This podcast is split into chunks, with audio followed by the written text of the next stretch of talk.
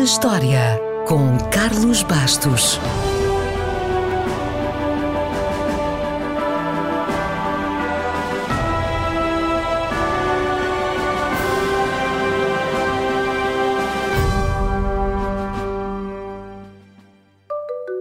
Foi a 30 de abril de 1939 que a NBC fez a primeira demonstração pública de televisão na Feira Mundial de Nova York. Até o presidente Roosevelt esteve lá a ver.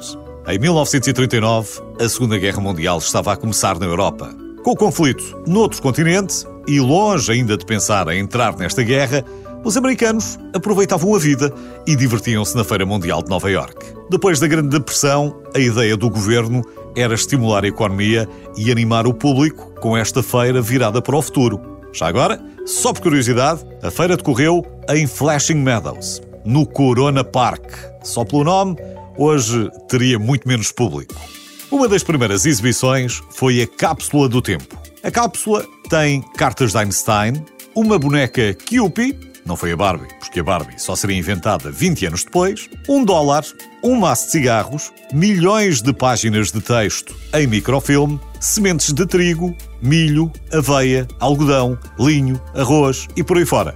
Não foi nada má ideia e talvez ainda venhamos a precisar delas. Até porque a cápsula do tempo só deve ser aberta daqui a 5 mil anos. Também fez sucesso na feira um afia-lápis aerodinâmico, assim como um carro futurista apresentado pela General Motors. Mas, provavelmente, o que fez maior sucesso foi a televisão. Há algum tempo que já se testava o novo aparelho, por exemplo, nos Jogos Olímpicos de Berlim, em 1936. A cerimónia de abertura já tinha sido vista por alguns na Alemanha nazi, mas ainda era tudo muito rudimentar. Aliás, mesmo depois da apresentação em Nova York, as transmissões experimentais continuaram até 1941.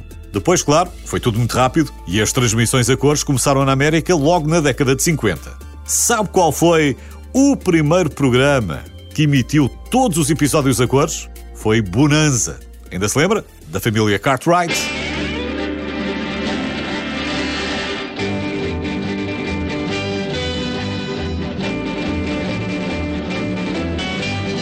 Mas já que estamos a falar de televisão, não nos podemos esquecer que hoje faz também anos que o primeiro brinquedo foi anunciado na televisão. Foi em 1952 e a honra coube ao senhor Cabeça de Batata.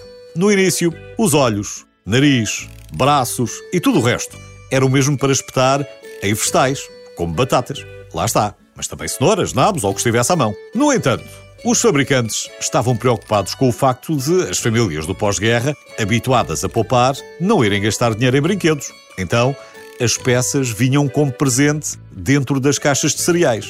A verdade é que as famílias acabariam por gastar dinheiro e os Assenfeld Brothers ficaram milionários com o Sr. Cabeça de Batata. Mais tarde com o monopólio também, mas primeiro com o Sr. Cabeça de Batata.